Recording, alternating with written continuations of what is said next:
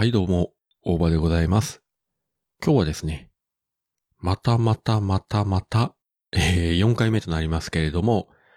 新エヴァンゲリオン劇場版を近所のシネコンで見てまいりました。まあなんで4回目かというとですね、一つは緊急事態宣言が出て遊びにも行けず、しかも今日北九州は天気が悪く、かといって家の中にじーっとこもっておくのも精神的によろしくないと。さらに言えば映画館自体でクラスターとかですね、発生しておりませんので、まあ大丈夫だろうというところで行ってまいりました。で、自分が見た、えー、エヴァンゲリオンは、まあさすがに公開開始からだいぶ時間も経ってますので、シネコンの中でもかなり小さい部屋。大きい部屋は、ルローニケンシンとか、名探偵コナンが使ってるからですね。定員が90名ぐらいの小さな部屋で、見に来たお客さんが、まあ10名ちょっとぐらいなので、相当間隔が空いてましたので、その意味でも安心といえば安心でしたね。内容的にはですね、もう本当に今更語ることもないというか、あの、ミカラジオに、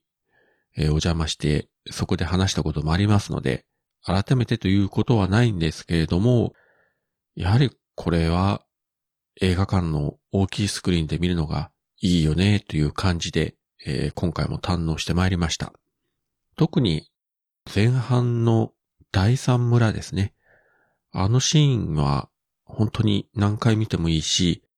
あそこだけでこう独立した一本の映画作ってくれないかと思うぐらいいい感じの場所ですね。そしてですね、今日からでしたか。新たなる入場者特典ということで、A4 サイズの縮小版のポスターということで、これ両面ありまして、四季並みアスカ・ラングレーと綾波レイの、あの白いプラグスーツを着た二人の、まあ、絵が描かれてある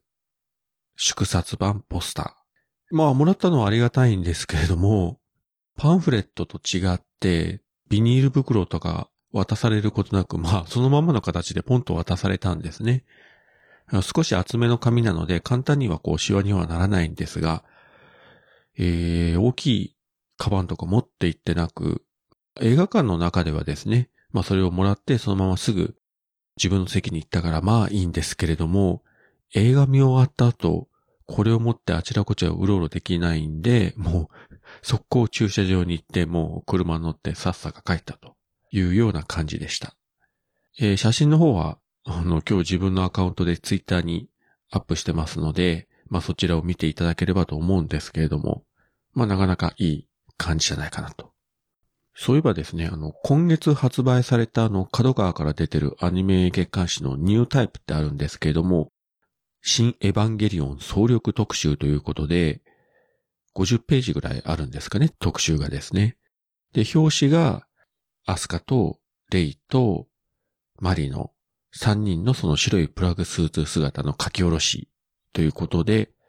なんかあっという間に店頭から物が消えてるということで、うちの近所の本屋に行ってももう見当たらなかったですね。エヴァンゲリオン恐るべしというところで。まあさすがにですね、上映回数も減ってきたとはいえ、えー、まだぼちぼちとあちらこちらのシネコンで上映続いてますので、行ける方はできるだけ映画館でご覧いただいた方がいいですし、一番理想なのはやっぱり宇部市のシネコンで見るというのが一番理想じゃないかなと思います。あそうそう。今日見た映画館でもですね、あの上映前の特報で、庵野監督の新仮面ライダーが流れて、おおという感じで、